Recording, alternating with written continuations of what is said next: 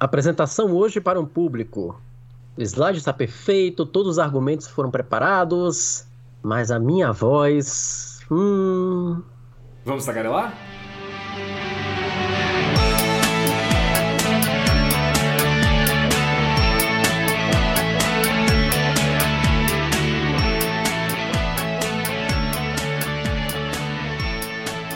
Arthur, você hoje me colocou numa calça curta, meu caro. Porque a gente vai falar sobre uso da voz. Certo. Você sabe muito bem que eu acabei de vir de uma crise de sinusite, então você me viu gravar algumas coisas com a voz totalmente péssima. Não e... sei se ainda estou no meu melhor momento. Gravar e regravar. Estou fazendo o meu melhor. Pois é. então, eu não sei se eu estou no meu melhor momento. E ainda você me coloca numa segunda calça curta, porque você me traz uma convidada que, segundo você, é a voz mais linda e elegante de São Paulo. Que de São Paulo, Preto e mais 26 Paulo, territórios não, não, não, à sua escolha. É, então, é do Brasil Não, você não deixou eu falar. Pô. Para que não é só de São Paulo, não. É isso, eu falei. São Paulo, Campinas e mais 26 territórios à sua escolha. Não, o problema dessa introdução assim, desse jeito, é que a expectativa vai lá em cima, né? E aí agora eu que fico com a pressão toda de entregar uma voz bonita. Eu já tava Mas eu acho que. Mas que a, a intenção é justamente essa. Eu sei que nossos ouvintes estão acostumados com essa voz linda e maravilhosa que Deus me deu, da mesma forma que a do meu companheiro Arthur Dias, mas hoje o nível foi lá para cima. É, hoje temos uma convidada que, além de ser especial para o tema de uso da voz, é muito especial para mim. Hoje a nossa convidada é Amanda Ribeiro, que é minha colega de profissão, tradutora e intérprete. Trabalhando como intérprete desde 2016, então tem um aninho a mais de estrada do que eu nessa área. E devido a vários elogios muito, mas muito merecidos à voz dela, se expandiu também para outras áreas de comunicação. Ela trabalha com audiodescrição, vai explicar para a gente o que é também trabalha com locução comercial e, como o João já falou, é dona de uma das vozes mais maravilhosas desse Brasil. Com alguns elogios bem peculiares que eu vou fazer questão de contar para vocês aí ao longo do podcast. Ela é alguém que eu conheci em um curso de interpretação e alguém com quem eu me identifiquei desde primeira. Espero que. Eu acho que também foi, foi, foi de ambos os lados, eu espero que ela não me contradiga. Mas. Opa. Quem saiba, vamos ter revelações nesse podcast. Pois é, de repente, de repente agora eu que fiquei, vou me colocar de calças curtas, mas vamos descobrir em breve. Então, damos hoje as boas-vindas a Amanda Ribeiro. Oi, gente, tudo bom? Amanda, prazer em recebê-la aqui no, no Tagarás Podcast. Para mim também é uma alegria poder contar com sua presença, fazer um bate-papo. E eu já tive a oportunidade de conhecer o trabalho da Amanda. Nós fizemos, o Arthur já fez uma, um evento ano passado, em maio mais ou menos, e ela também trabalhou como intérprete. Foi sensacional. É verdade, é verdade. Ah, fico Fica meus elogios também. É verdade. Muito obrigada, João. Muito obrigado, Arthur, por ter me convidado. Fiquei bem feliz de participar. Eu sou aficionada por podcasts, ouço bastante, consumo em português, em inglês, e ser convidada para participar de um falando de um tema que é tão caro para mim, comunicação, voz, é, não podia ser melhor. Eu acho que reúne tudo que eu gosto. Delícia, vamos embora. Então, pergunta inicial, a pergunta clássica do podcast para todos os nossos convidados. Como você se descobriu uma tagarela? Ixi, eu acho que eu não consigo nem pensar numa data, viu? Eu falo pelos cotovelos e gosto de conversar desde que eu me conheço por gente. É, na escola eu tomava altas broncas, porque eu sempre fui boa aluna, mas eu falava demais. Cresci, no trabalho também tomava umas broncas por falar demais, eu até me envergonho um pouco disso, porque na idade adulta já era esperado que eu tivesse aprendido, né? Mas eu acho que não rolou. E, mas eu acho que as coisas foram se confirmando. É, por exemplo, na faculdade de tradução, eu fiz tradutor e intérprete, uma das professoras mais queridas do curso dizia para mim, Amanda, eu acho um desperdício você ficar sentada atrás de um computador só escrevendo, porque você gosta de falar, você não fica frustrada por isso? E, e sim, eu ficava um pouco. é, então esse foi uma da, um dos pontos que fez eu notar que que falando, me comunicando, tendo contato com as pessoas, construindo pontes e trocando ideia, eu aproveitava melhor o meu potencial, de certa forma. Eu entendo muito bem. Eu cheguei a tomar umas broncas também. Nós dois passamos por um começo de carreira parecido e comum, acho que há muitos tradutores e intérpretes, que é trabalhar internamente em uma empresa. E eu também tinha o problema de gostar de conversar muito e de me incomodar, de ter que ficar muito quieto o dia inteiro. Posso dizer que a hora do café de vocês era. Vocês não tinham pausa pro café, vocês tinham o horário do café e aí tinha pausa pro trabalho. É quase isso. Eu vou me defender aqui, viu? Eu sempre fui super cururu, sempre trabalhei direitinho, sempre dei conta da minha agenda. O problema é que eu conseguia falar e traduzir ao mesmo tempo, só que os colegas não, não Ex conseguiam me escutar e traduzir ao mesmo tempo. Então eu fazia o meu trabalho e ficava feliz porque eu me comunicava, mas eu atrapalhava o desempenho dos outros. Então as broncas que eu tomava eram mais por conta dos colegas do que por mim mesma. Já antecipando a tendência de, de, de mindfulness, de ser multitarefa. Pois é, então, é, essa é outra questão. Eu, eu até tenho uma certa experiência aí com mindfulness também, porque é, eu, eu, percebi que em algum momento eu precisava parar e fazer uma coisa de cada vez. Então, esse também dá, dá outro podcast. Já surgiu mais um assunto para conversarmos, tá então. Sim, sim. Mas olha, é, fazendo mais uma observação a respeito de ser tagarela, um tempo atrás eu estava brincando desses questionários sobre a vida, perguntas mais profundas para ver se você conhece bem a pessoa com quem você está. E uma das perguntas era como que é um café da manhã perfeito para você? E além de muita comida, que eu também, além de tagarela, sou comilona, eu eu descrevi um café da manhã típico da minha família, quando eu era solteira, quando eu estava com os meus pais, em que a gente tomava café da manhã num domingo, num sábado de manhã, e ficava ali aquele tempão, não necessariamente comendo, mas conversando, e depois de um tempo você volta a comer, e depois conversa mais um pouco, e aí você fica horas, você levanta da mesa 11h30. e a mesma coisa um café da tarde. Eu percebi que um, o que eu mais gosto de estar é com pessoas, amigos, amigos, família, minhas primas, meus tios, é, sentada em volta de uma mesa, batendo papo e comendo e dando risada. Então... Pode-se dizer que você é uma tagarela por definição. acho que sim. Eu acho que vários intérpretes acabam se encaixando nessa definição, porque é só, se você quiser ver, João, o que é um coffee break bagunçado e que tem uma tendência a se estender muito além do horário planejado, é só você ir em qualquer curso de interpretação simultânea. É verdade. medo, hein? O coffee break vira uma, uma algazarra de todo mundo falando alto pra caramba. E ninguém quer voltar pra sala de aula porque todo mundo tá conversando. E às vezes a gente tá até conversando de assuntos profissionais. Sim. De técnica. Não, rende mais do que a própria aula. é quase isso. A gente não quer mais voltar, a gente quer todo mundo bater papo. É, é complicado. Eu, eu entendo. É um curso de carga horária de duas horas que viram sete horas, oito horas no mínimo. Se bobear, Amanda, Ainda tem que... Amanda está aqui para não me deixar mentir. Sim, se, se, bobear, a gente ainda estende depois, ainda vai para um barzinho. É. É, Continua. Amanda, conversando agora um pouco mesmo sobre o usar a voz de fato. Sim. Usar bem a voz é, o mesmo, é a mesma coisa do que ter uma boa voz, a seu ver?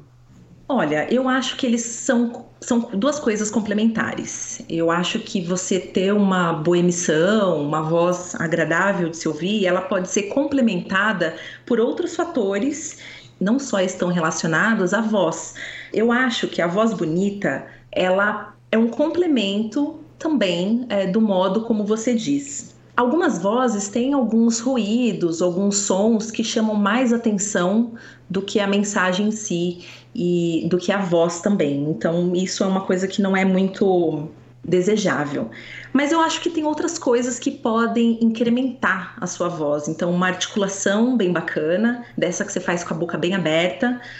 É, o ritmo, uma entonação interessante que dê cor para aquilo que você está dizendo, uma pronúncia, uma tentativa de não carregar muito em, em algum regionalismo e etc um equilíbrio bom das, das cavidades, não uma voz nem muito anasalada, nem muito na garganta, nem muito só na boca. Enfim, eu acho que tudo isso compõe uma boa voz. Legal, vamos, vamos aproveitar para explicar um pouquinho aqui. É, quando você fala de equilibrando entre as cavidades, você está falando exatamente de, dos pontos da face por onde a voz é produzida, correto? Então, pela, Exato. Pelo orifício vocal, digamos assim, pela boca, pela a quantidade de ar que está saindo pelas narinas, se uh, a sua garganta está tensa ou se você está relaxado ao falar, todos esses fatores, certo? Exato.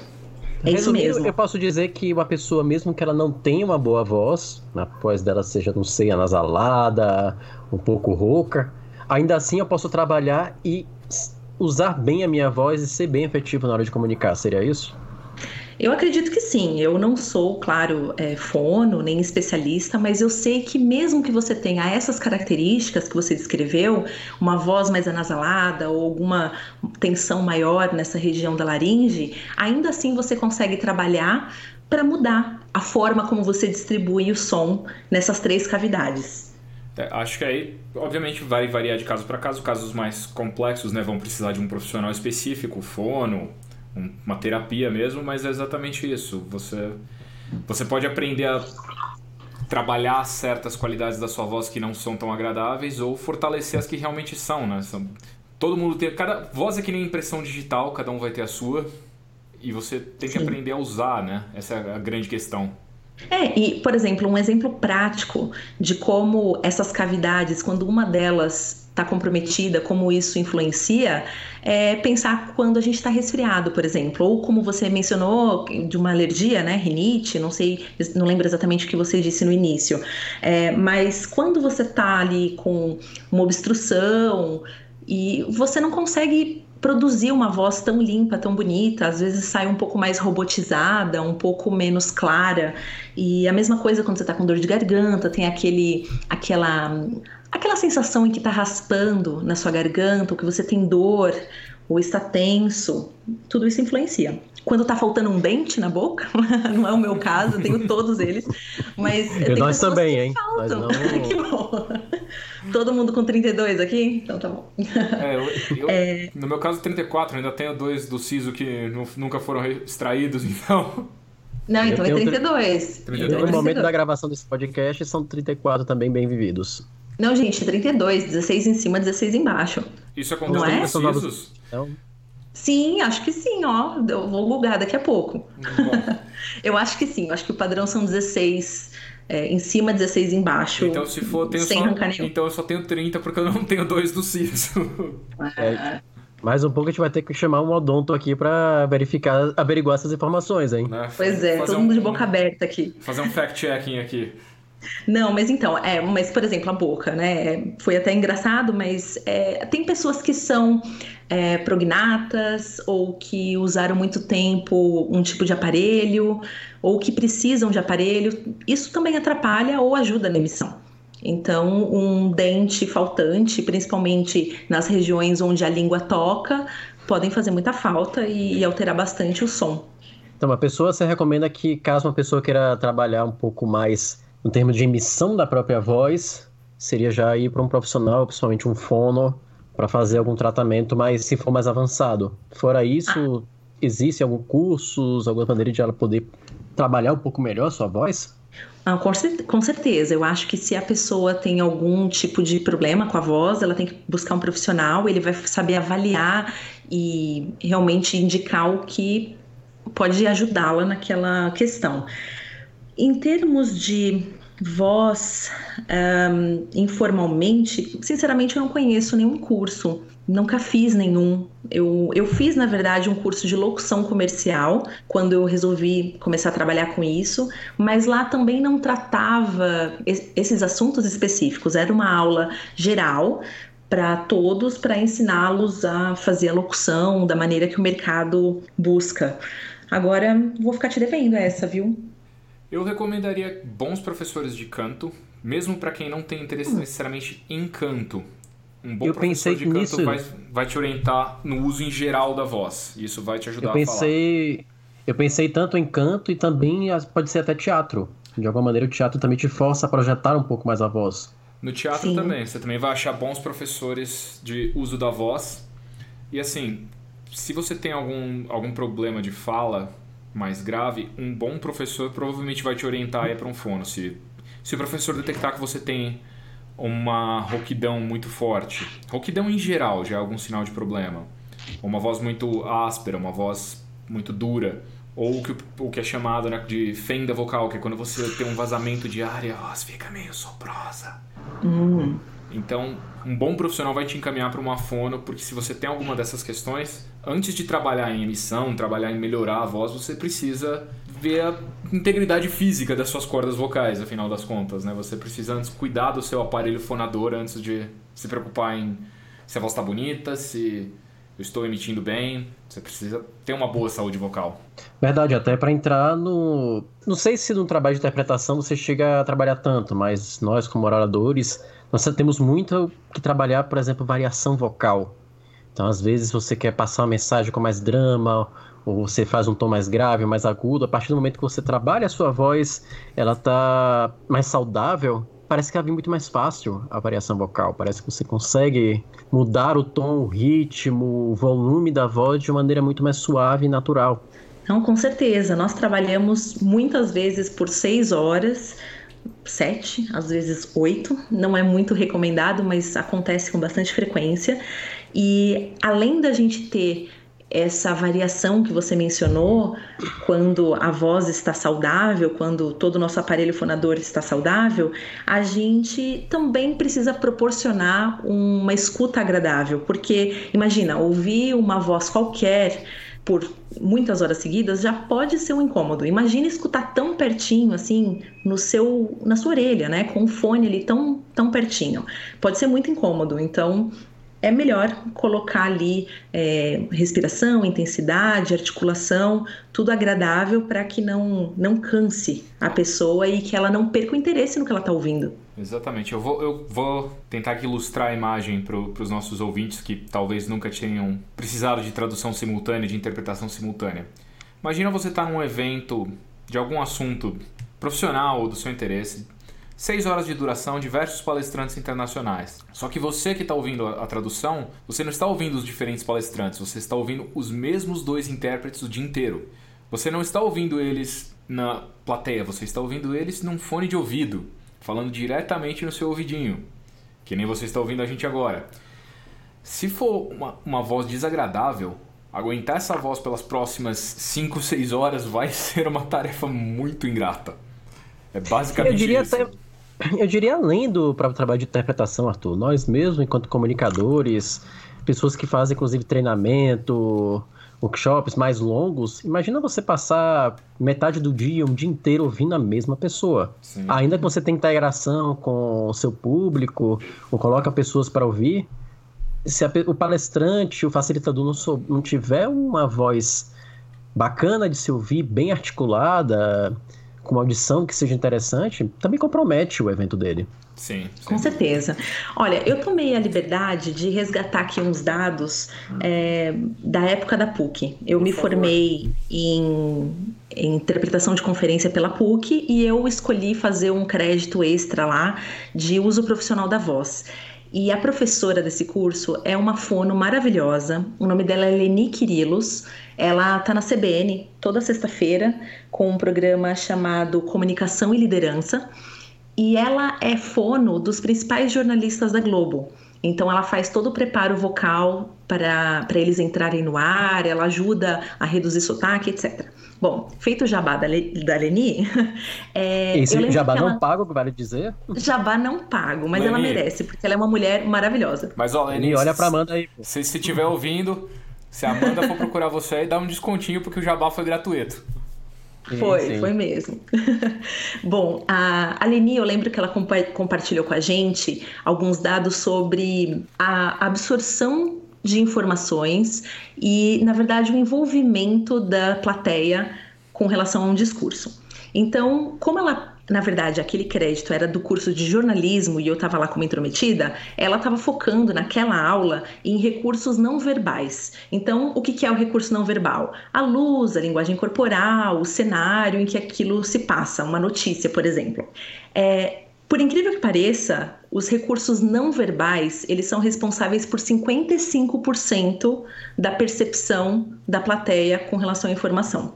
Então, por exemplo, eu lembro que ela deu um exemplo muito claro de uma época em que teve um, um desastre ambiental é, de petróleo e o presidente da empresa apareceu na televisão para dar aquela notícia de última hora e etc., todo desgrenhado, com o cabelo bagunçado, é, com a roupa torta e etc., e falando com muitos gestos, dizendo: olha, a gente está fazendo tudo o que pode, etc. E, enfim, o público teve uma reação positiva com relação àquela empresa, que realmente foi um desastre e que todas as medidas cabíveis estavam sendo tomadas. Seria muito diferente se ele dissesse a mesma coisa, mas estivesse numa sala toda arrumadinho, com o cabelo lisinho, arrumado, enfim, e com a gravata no lugar. Bom, mas a gente está falando aqui exatamente do oposto, que são recursos verbais e vocais. O recurso verbal, as palavras, elas são responsáveis por 7% apenas do, da mensagem. Infelizmente. E os recursos vocais, que são o tom, a intensidade, a ênfase, a melodia da sua fala, por 38%. Então, veja só, 7% a palavra em si, 55% os recursos não verbais e os recursos vocais, 38%. Quando a gente trabalha com comunicação, a gente só e principalmente na comunicação do podcast, na comunicação da cabine de tradução, onde as pessoas não nos veem, então a linguagem corporal não é tão importante assim. Na verdade, não é nada importante, porque dificilmente alguém vira para trás para olhar o intérprete. Se vira é, porque tá todo mundo olhando coisa errada. Exato. É, na verdade, quando a pessoa vira, não é um bom sinal. vira para dar bronca é, para vocês. É, vira para olhar com cara de hã? O que, que você disse? é, bom, enfim, é, quando a gente usa os recursos positivos do nosso tom, da nossa intensidade, lança mão de ênfase, dá uma melodia interessante, é, somado ali com as palavras corretas, a tradução correta no caso, ou então um discurso interessante, aí a gente chega em 45% de absorção e de interesse e de comprometimento do público com a sua mensagem. E eu achei isso muito interessante na época, até anotei e trouxe aqui para vocês, porque foi surpreendente. Não são só as palavras, né? É, eu, inclusive teve uma professora da PUC que fez um, uma, um mestrado a respeito disso, falando que não são só as palavras que importam, as palavras corretas, vamos dizer assim, mas todo o resto, todo o seu discurso, a comunicação se dá com todas essas outras coisas incluídas, todos os elementos. A gente pode então dizer que 45% da percepção de alguém deve ser a, a voz. Exato. De que maneira não só ela estrutura seu discurso, mas também que palavras ela usa, de que maneira ela se expressa e como a voz dela se expressa. Exatamente. Dado muito interessante, muito bacana mesmo. É. E esses 45%, no nosso caso, é, representa 100%. Então a gente precisa caprichar muito. Isso que eu ia comentar. Vocês, o trabalho de vocês enquanto intérprete é o ganha-pão de vocês, a voz. Você, no dia que tá sem voz, infelizmente, não funciona, concorda? Concordo. Existe algum outro trabalho e que você. Tudo bem que você já, me, já comenta, por exemplo, você já fez locuções, já fez algumas gravações. E algum deles te exigiu muito mais a voz do que a própria tradução simultânea em si? E o quanto te exige, no caso? Olha, eu acho que a audiodescrição, que é a, é a narração para deficientes visuais, ela exige mais em termos de voz, porque é um público muito específico, muito exigente. De modo geral, eles têm uma super audição, então eles escutam qualquer ruidinho, qualquer dicção que escapa, qualquer coisinha, é, enfim, é, é transmitida para essas. É transmitido para o áudio e aí você precisa voltar e regravar. A audiodescrição ela é feita com uma consultoria. E a consultoria é dada por um deficiente visual. O rapaz que é o meu consultor, ele é muito exigente, ele tem uma super audição, ele é deficiente, enfim, ele nasceu é, cego, então para ele é, é super desenvolvido.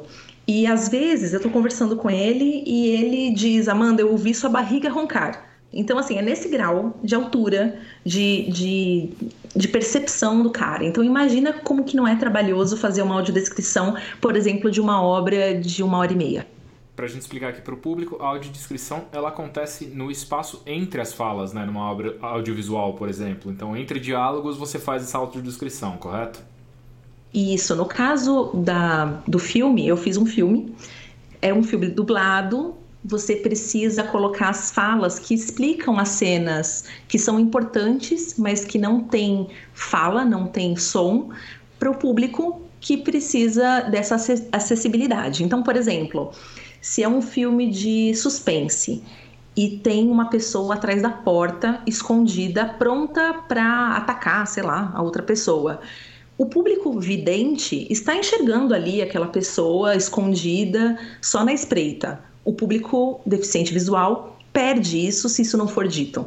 Então, o papel da audiodescrição é justamente inserir essa descrição no intervalo de tempo até que o próximo som ou o próximo diálogo aconteça. E a locução comercial, ela traz algum desafio específico em termos de voz?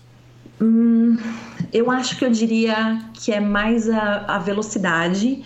Se for varejo, por exemplo, uh, como de lojas, é, compre uma camiseta por R$19,99, é, vira um trava-língua gigante, o tempo é muito limitado. Geralmente, esses spots para TV têm 15, 30 segundos de duração e você precisa manter o tom, manter a velocidade, clareza, ser interessante em pouquíssimo tempo. É, parece que não, mas uma gravação de 30 segundos pode demorar muito tempo. Até porque o comercial, aí já entra um pouco na parte de marketing, publicidade, que já é minha área, cá entre nós. Opa! Ele vai variar muito mais, aí você pode é, confirmar comigo, Amanda, do uhum. próprio conteúdo da própria posição da marca em si. Você bem comentou, ah, uma marca tipo Casas Bahia, vou fazer uma publicidade para grande público, então é aquela coisa. Oferta, refrigerador a R$ 39,90 mensais, aproveite! Aquela coisa bem rápida e bem... Frenética. Bem direta ao ponto, exato. Né?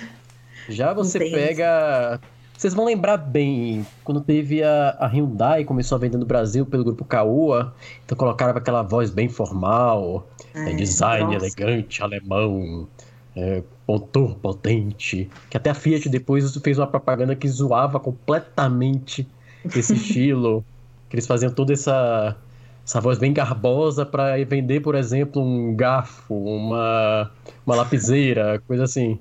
Justamente só para gozar, mas o que eu queria passar é que no, na publicidade ela vai talvez ela varia muito mais pela marca em si pelo conteúdo que ela quer passar pelo público que ela quer passar é que você vai variar a intensidade vocal e o uso da sua voz se é mais longo se é uma coisa mais longa pausada se é uma coisa mais rápida trava-língua como você falou Sim, é, eu, eu de fato eu não me identifico muito com esse estilo de varejo Casas Bahia. Eu não acho que fica bom pro, pro meu estilo de voz. É, na verdade, quando eu estava fazendo o curso da, do SENAC, o professor falava que eu tinha voz para produtos femininos, para produtos de maternidade, para produtos, enfim, é, de é, Discovery Home and Health, sabe? E enfim, de, de, modo geral, quando eu faço esse tipo de material, as pessoas gostam muito. Então eu preciso acreditar nele, eu acho que, que é o, o meu nicho mesmo de mercado. Que, eu vou dizer que para mim, para os meus ouvidos, faz muito sentido porque você tem uma voz super doce, você é uma pessoa super doce, então, e é o que precisa passar nesse tipo de material, acredito eu. Então, acho que você casa muito bem com esse estilo. Pois é, então, né? É legal. Eu queria. Eu, eu queria, assim, adoraria Discovery Home and Health, estou à disposição, se quiserem, estou aqui. Ó, se vocês estiverem ouvindo. Estão perdendo uma grande profissional não é? é? Mas eu gosto também muito da, da, do tom de documentários, desses que envolvem natureza, a vida dos animais. Mas, de modo geral, vocês já repararam que são sempre vozes masculinas? É dificílimo ser uma voz feminina para isso. E sempre uma voz masculina, e principalmente os de natureza, é uma voz, eu diria, madura, né? Quase. Sim Cansada é, não lembra... seria mas uma voz já experiente, pausada, muito calma, uhum. observadora. Como... Me lembra o Benedict Cumberbatch, que eu... tem esse tipo de voz e já fez inclusive documentários, até fizeram a gozação com ele uma vez, que ele não conseguia falar a palavra penguins. ele falava penguin, uma coisa meio assim, virou uma comédia. Mas é bem esse estilo de voz realmente grave, sério. Por outro lado, Amanda, já que você gravou algumas peças comerciais, alguns filmes, já teve alguém que te parou na rua dizendo assim: Poxa, eu já ouvi a sua voz em algum lugar. Não, não, não fiz tantas peças assim. Eu acho que, que teria que fazer alguma coisa de muito impacto, né? Como Horário Nobre da Globo no prime time e fazer, por exemplo, a Hyundai para ser reconhecida. Eu, não, não tô nesse cacife todo ainda. Ó, oh, gostei do ainda. é, tem que, que, ser positiva, né? Mas é, o que eu diria é que eu acho que a locução comercial ela tem essa questão também de depender do estilo, né, de cada voz. Porque é. para um intérprete ou para uma audiodescrição você precisa ter a dicção, você precisa ter a qualidade, uma voz limpa, clara mas a questão da locução comercial tem que haver uma identidade entre a marca ou o produto ou o serviço ou o que for com a voz também, concorda? Exatamente. E quando eles fazem, por exemplo, audição para esse tipo de coisa, eles têm um número gigante de modelos, né, de voz com amostras de voz para escolher. E às vezes quem escolhe a voz é um, alguém de marketing, às vezes é uma outra pessoa, às vezes, enfim, é só pela por alguma outra conveniência. Eu fiz uma vez uma, uma locução curta para um café. E foi muito interessante porque eu tava. Esse foi legal. O, o rapaz que estava fazendo a seleção, eles me escolheram só que eu tava muito resfriada e eu liguei para ele e falei: olha, eu não estou em condições de gravar, não vai dar certo, fique à vontade para você contratar outra pessoa e etc, porque eu não, não tenho condições. Eu, enfim, o resfriado dura sete dias tratando, se você não tratar, dura uma semana. Leia-se dá na mesma, né? Então tem que esperar aquele tempo, tem que esperar realmente aquele tempo passar para você melhorar, enfim. E, e eles não quiseram. Eles falaram: não, a gente vai esperar você melhorar, porque a gente quer a sua voz. E eu fiquei super feliz, né? Voz de café e tal, é, que é um produto que eu gosto também. E, e aí é o lance da voz, né, Arthur? Como você mencionou, é, a identificação da marca. Sim. Café, quando você fecha os olhos e pensa na propaganda de café, você já vê aquela até fumacinha saindo, né? De, de da xícara e aquela família. Aí eu já, já trago para minha família, né? Todo mundo sentado em volta da mesa, aconchegado e etc. E, e tem, então, aí tem algumas coisas na voz que você pode colocar ou tirar para dar alguns recursos. Por exemplo, eu descobri que a minha voz tem um certo sopro. E esse sopro, ele pode dar suavidade, ele também, se eu não tomar cuidado, ele pode dar muita sensualidade. E, e por isso também já, já conto aqui para tirar da frente essa piada que eu fui convidada para fazer audiodescrição de filme adulto. E aí eu tive que falar não, porque, enfim, apesar da minha voz caber para esse tipo de material e eu achar que eles têm super direito de consumir material adulto, eu não quero a minha voz relacionada a ela, tal, e eu trabalho com voz, com interpretação.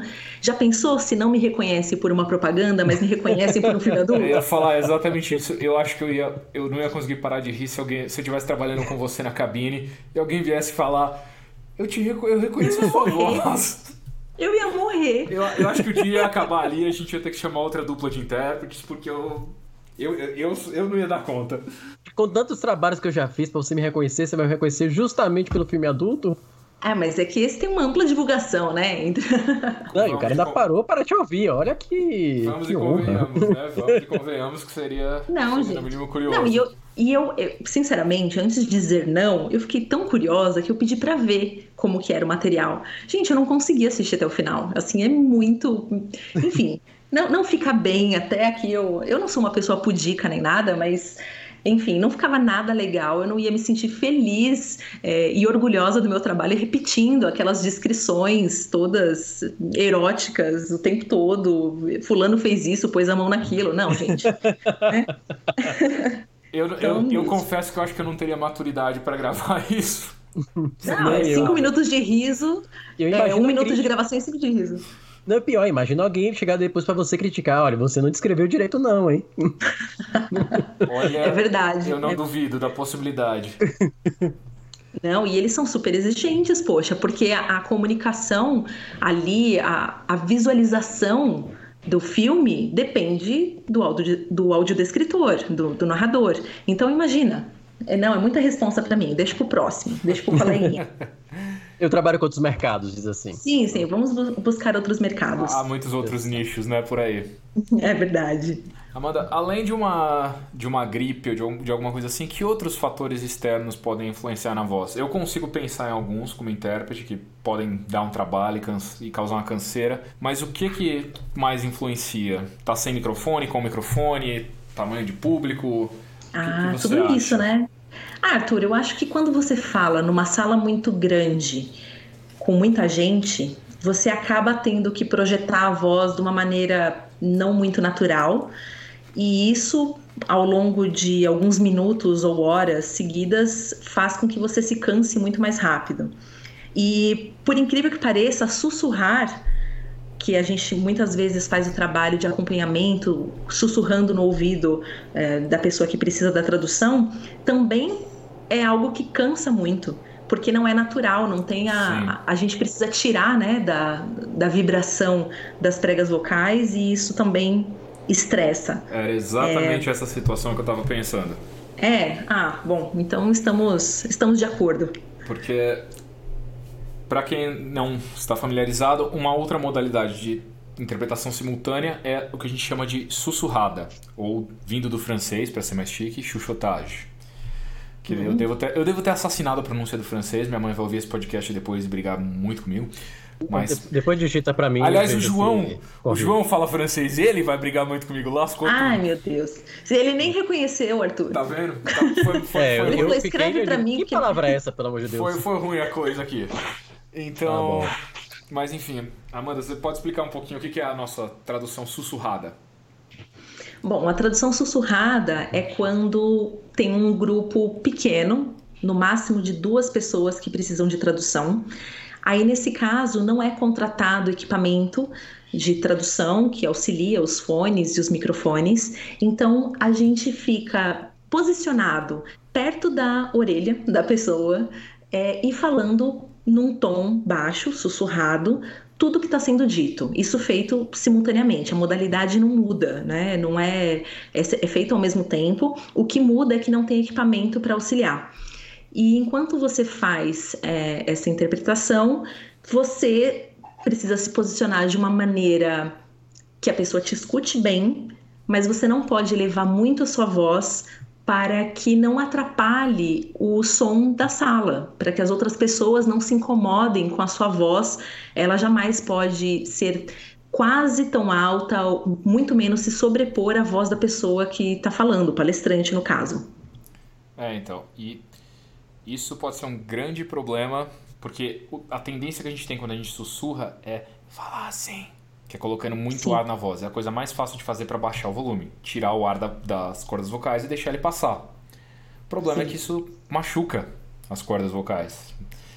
E aí existem técnicas para você falar, fala baixo, bem baixo e sussurrar sem fazer isso, mas é difícil fazer isso e quanto mais tempo se estende, mais isso cansa a voz, mais isso prejudica. É verdade. É, eu ia acrescentar mais algumas coisas que eu acho que são externas e que podem prejudicar também a voz, que é o frio, é, ar condicionado que seca o ar. Então a hidratação é uma coisa que a gente precisa cuidar sempre. Eu tenho sempre ali uma garrafinha de água. Eu tô aqui de vez em quando numa goladinha de água para molhar a garganta e mantê-la hidratada. É, e tem alguns alimentos que a gente pode comer que são prejudiciais para a voz, não colaboram.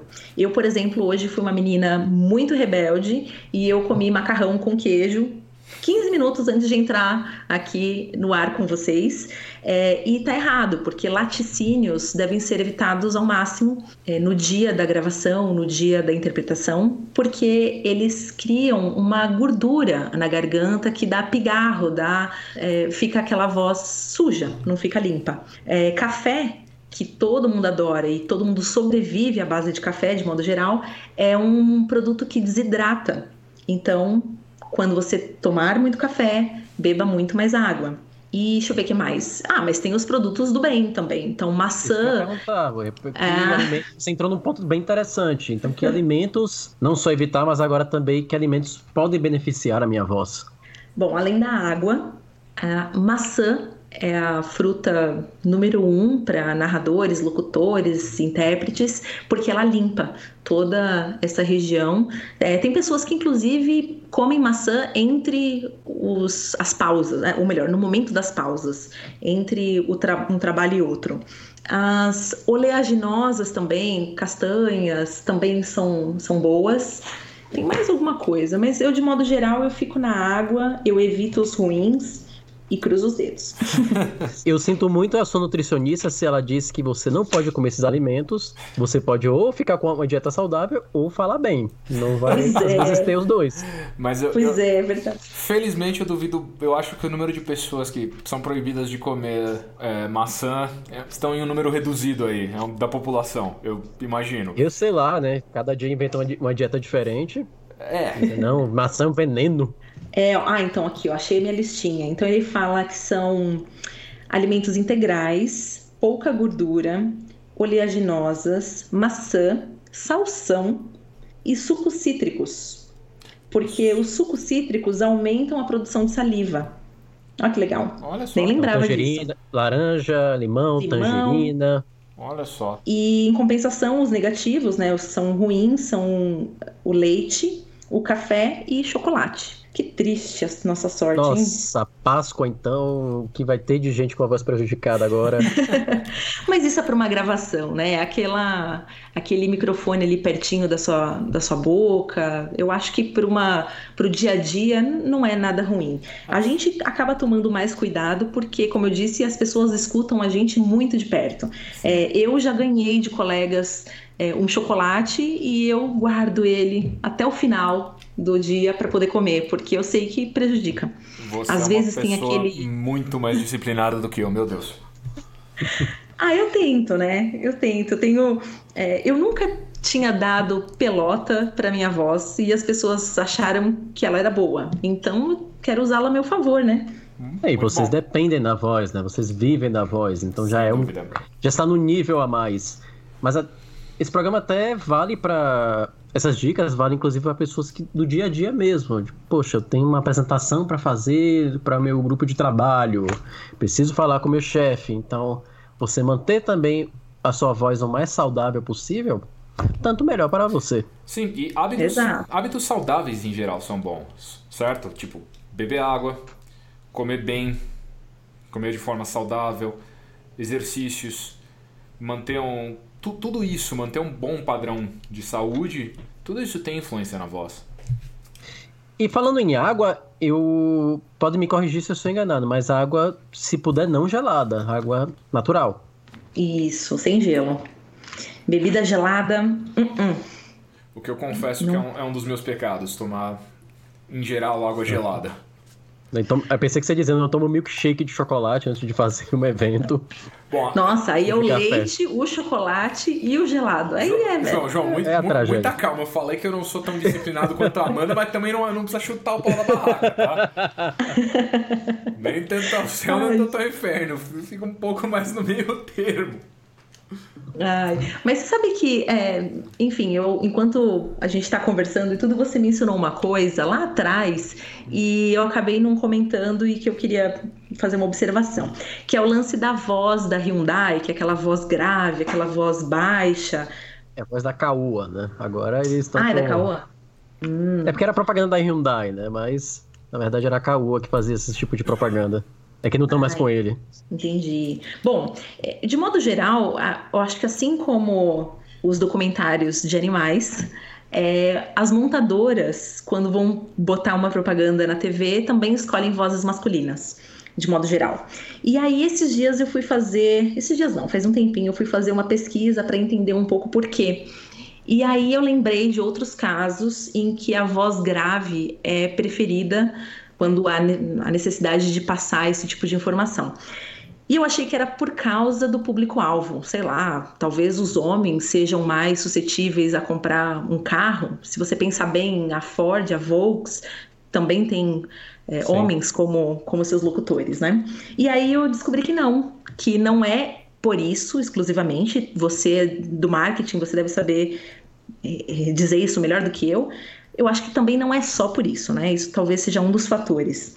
É, mas a voz grave, ela é associada a sucesso, a competência, persuasão, confiança, segurança. Então, quando eles querem botar um, alguma coisa com, enfim, em que você possa confiar, eles preferem uma voz mais baixa. É, faz sentido. Faz sentido? Faz sentido. A menos que você tenha um produto que você queira apelar muito mais pela jovialidade, né? Ah, é um, é um carro mais cool, um carro mais jovem. Então você pode colocar uma voz mais moderna, uma voz mais jovem. Mas a maior uhum. parte das vezes sim, você colocar uma voz mais grave. Eu ainda digo que tem um pouco do que masculino também, de cara. Carro sempre foi associado com masculinidade, ainda é, infelizmente, não tem, não, não conseguiu tirar esse estigma e a maior parte dos homens, não que não existam mulheres que são entusiastas do motivo, mas ainda é um público muito mais masculino, então acaba associando mais. Mas tem esse viés também, você, ah, eu quero ter uma coisa mais jovial, eu consigo pegar uma voz que saia um pouco nesse estilo. Sim, ah, legal. É bom ter a confirmação também da, da sua especialidade, mas é, é, sei lá, eu fiquei lembrando de outros exemplos e lembrei também da Bíblia Sagrada, lembra do Cid Moreira? Cid Moreira. Exato, é, uma voz feminina dificilmente seria usada para esse tipo de material. Mas um, um, uma coisa que eu acho que acaba funcionando bem para mim é que a minha voz ela não é uma voz muito aguda eu não sei avaliar é, tons de voz e, e as nuances, mas eu sei que a minha voz é uma voz mais baixa do que de modo geral. E aí entra aí, eu adoro números, gente, entrando algumas estatísticas, estatísticas não, algumas faixas. É, a voz feminina, não, vamos lá, vou começar do começo. A voz masculina, ela varia entre 80 e 150 Hz. A feminina começa em 150 Hz e vai até 250. E a voz de uma criança é acima de 250 Hz. Então, além desse fator, né, da voz grave, da voz masculina, passar já confiança, sucesso é, e competência, quando uma mulher tem uma voz muito aguda, ela não passa confiança nenhuma porque a voz dela se assemelha com de uma criança. Sim. Verdade. Então, isso é uma coisa para nós mulheres termos em mente, porque, é, enfim, se você tem uma voz muito aguda, ela pode ser uma voz bonita, mas a probabilidade de você passar essa confiança pela sua voz exclusivamente é menor. A prova. A famosa voz da Xuxa. A prova cabal de que a voz da Amanda passa confiança é exatamente um elogio que ela recebeu de um professor nosso. ela sabe qual é a história que eu vou contar, inclusive. Já até sei. Estávamos no curso de interpretação e o nosso professor, que é o Ulisses Carvalho, grande intérprete, grande youtuber. Quem quiser aprender inglês, siga o canal Tecla SAP dele. Esse jabá também não foi pago. Ulisses, se quiser conversar depois aí, desconto em cursos, estamos aceitando. Estamos na cabine, eu e Amanda. E após o, o término, o feedback do Ulisses para Amanda foi: Amanda, você passa tanta confiança com, com o que você fala, sua voz transmite tanta confiança, que se você estivesse vendendo shampoo, eu compraria. O grande detalhe: o Ulisses é careca. Ele é careca. Completamente careca. Então. Ah, foi fofo. Foi fofo, mas foi Ele verdadeiro. Pode comprar para a família dele. Pode comprar para a esposa, para os filhos. Não se sabe. Não é. Mas uh, que, a, que a Amanda passa confiança com a voz, passa, isso é um fato. E os próprios ouvintes podem depois comentar pra gente o quanto eles gostaram da. Não só do, do episódio em si, mas da própria voz da Amanda, o quanto ela realmente passa confiança. Medo, galera, medo, sejam gentis. Não, mas olha, é, minha voz é bacana, legal, fico feliz, né? Menos uma coisa para eu me preocupar dentre tantas coisas que são demandantes no nosso trabalho, mas não é só a voz, não. É, a respiração, a intensidade, o volume, a articulação também ajudam. Eu estava dando uma lida nos artigos e eles dizem assim, por exemplo, uma respiração controlada, calma, ela passa equilíbrio, controle. Se você tem uma respiração curta e rápida, você já passa ansiedade, angústia. É, quando a gente está sob estresse, a nossa tendência é agudizar a voz. Se a sua voz já é aguda e você está agudizando ainda mais, ainda mais, aí o negócio sai da, do controle. A intensidade e o volume também tem muito a ver. Se você fala numa intensidade, num volume normal, você passa para o seu ouvinte autocontrole. Se você fala muito alto, você pode até passar fraqueza. E baixa, você passa inexperiência, falta de confiança. Então, para vocês verem como o negócio é bem mais abrangente do que parece. Sim. É quase que associado à linguagem corporal, as posições corporais que podem denunciar uma insegurança, a própria voz. Se você vai falar de uma maneira mais baixa do que o normal, ainda mais se a pessoa conhece a sua voz, digo, ué, cadê a sua segurança? Cadê a, a sua convicção naquele ponto que você quer passar? Infelizmente, você não vai comprar o seu mais o seu ponto. E, João, olha só, se você pensar bem, às vezes dá para dizer quando o intérprete, só pela voz, está apoiando ó, o seu queixo, o seu rosto na mão, assim, meio como entediado, é pela voz por incrível que pareça. A postura transmite na voz até desinteresse e, e, alguma coisa que às vezes nem é real. Às vezes está tão interessante que o cara está debruçado sobre a mão, assim, prestando atenção, mas na, na articulação, na voz, o, o, ar, né, o diafragma, tudo isso influencia e você acaba passando uma mensagem errada. Eu acredito que o próprio emocional vai influenciar muito em sua entrega. O Arthur vai lembrar dessa história. Nós fizemos uma reunião uma vez, eu apresentei um workshop para um grupo de pessoas e o Arthur estava na plateia. Eu estava numa semana que o meu astral estava assim muito para baixo. Bem, bem baixo. E eu apresentei aquele, aquele workshop, tanto ele como um amigo nosso, vieram para mim perguntar, cara, você estava irreconhecível. Uhum. O que é está acontecendo? Eu não diria que minha postura no palco devia ser a mesma, mas eu com certeza a voz que eu entregava para as pessoas não era a que as pessoas me conheciam. Não tinha a segurança, conseguia, não conseguia transmitir a segurança que eu transmitiria, não conseguia transmitir a firmeza que eu transmitiria, o entusiasmo. Era perceptível. Sem dúvida. Eu, eu, lembro exatamente, eu sei exatamente de qual dia você está falando. Exatamente por isso. E foi realmente notável como você falou, eu e um outro colega percebemos na hora e no caminho de volta depois no metrô a gente perguntou de cara, não, o que, que aconteceu, o que está acontecendo, que você não, não está no seu normal. Eu queria, vou voltar um pouquinho nesses fatores que te influenciam. Eu gostei muito de, você falar um pouco de usar o, com o microfone. Eu vou pegar agora uma situação de cotidiano mesmo. Poxa, eu quero um ouvinte nosso que precisa apresentar hoje um, uma, um projeto na reunião de equipe, que elementos eu tenho que olhar para eu começar a balancear minha voz? Beleza, a sala em que eu estou, para quantas pessoas eu vou falar, o que é importante ele analisar? Hum, ajuda dos universitários? Vamos lá, Arthur. Eu acho que, além de tudo isso, eu acho que o emocional, como você disse, tem muito a ver. Então, se tranquilizar, respirar, não, não deixar a voz se afobar demais, tentar se colocar numa posição em que a propagação da sua voz vai favorecer. Então, de modo geral, numa posição em que as pessoas te vejam e te escutem bem é, na sala, se isso for possível.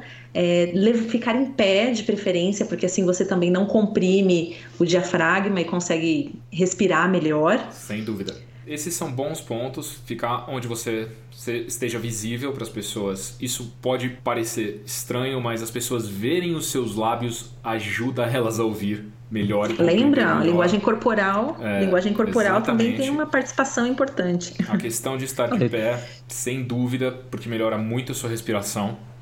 Eu diria quando você fala de quando as pessoas veem você falar, ela assimila melhor, até porque existe também a leitura labial então você não só ouve a pessoa falar, como você vê a pessoa falar.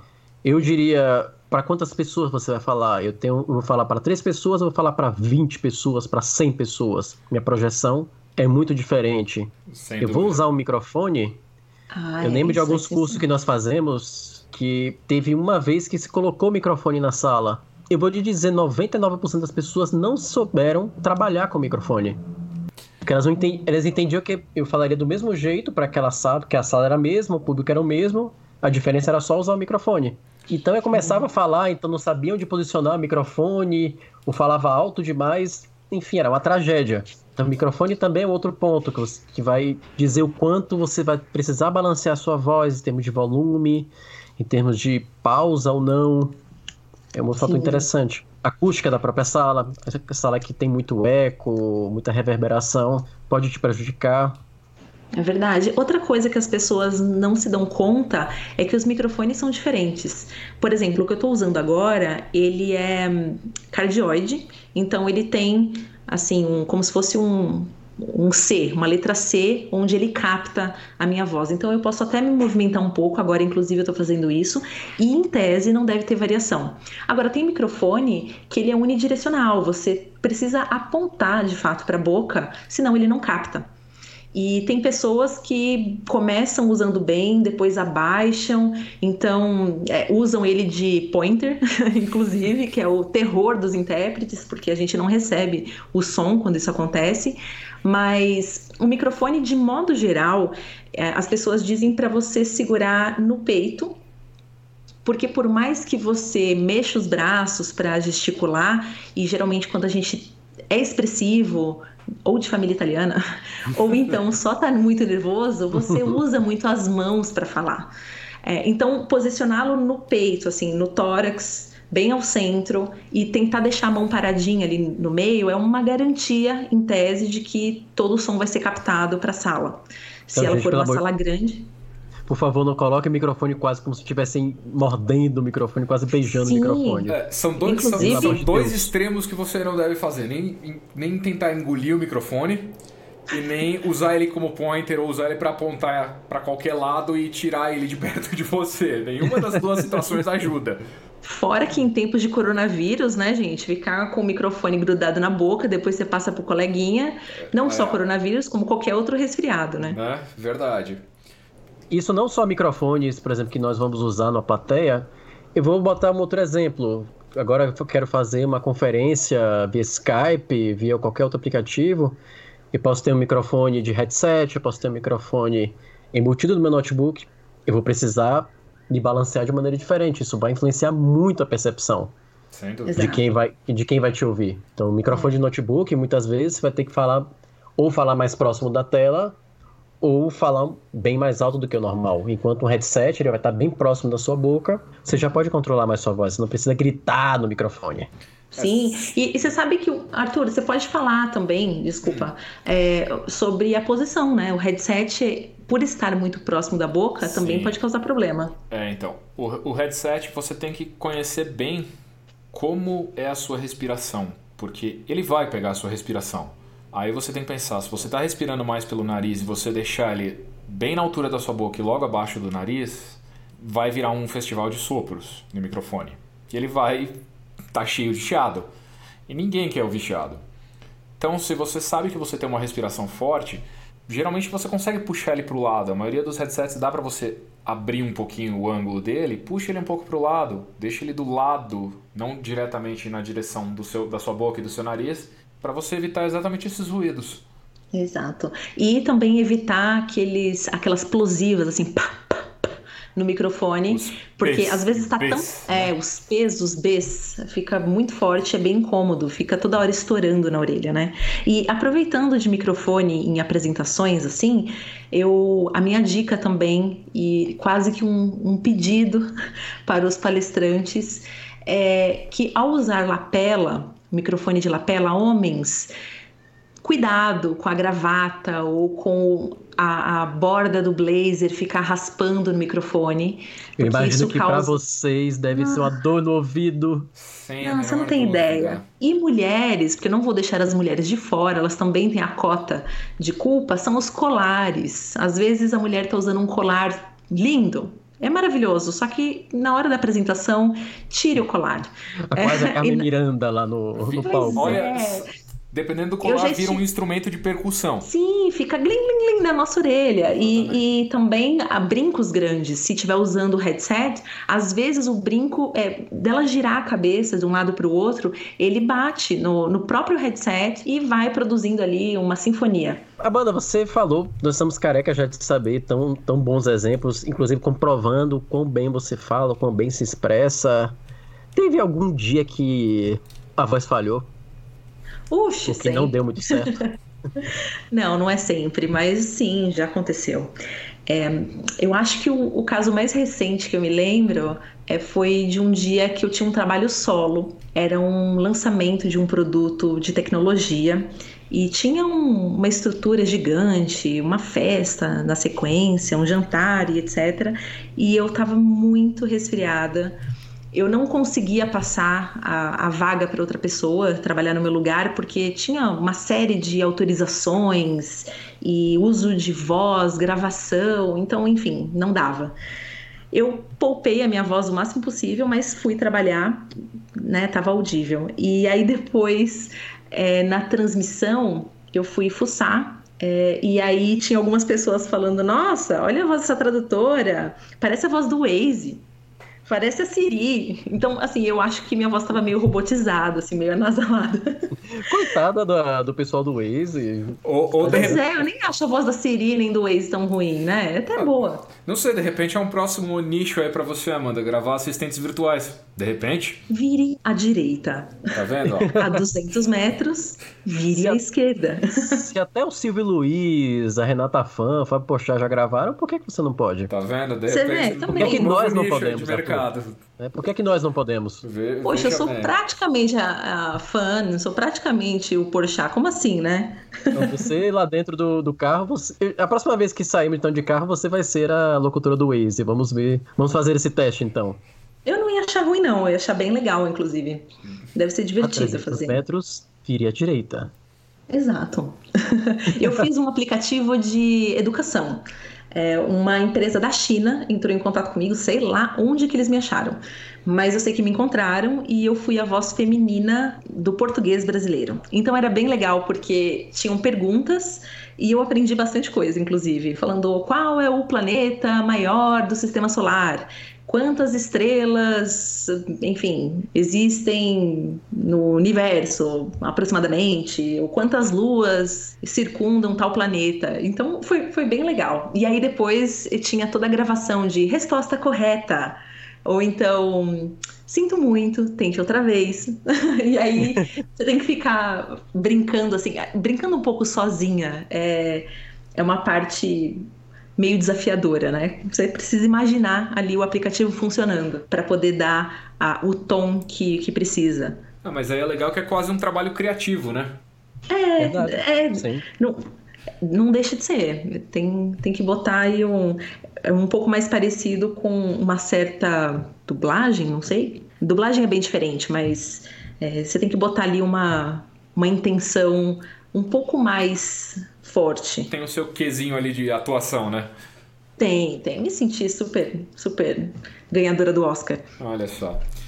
Amanda, pra gente encerrar aqui, o que você deixaria para os nossos ouvintes de dica de cuidado com a voz? O que você acha que quero começar a cuidar da minha voz agora? Quais são os primeiros passos?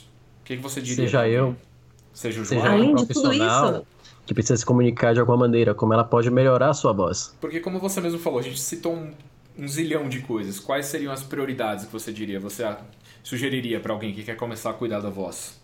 Olha, eu diria para a pessoa, de modo geral, evitar bebidas geladas, evitar estressar a voz de maneira desnecessária, com gritos ou com sussurros por tempo prolongado.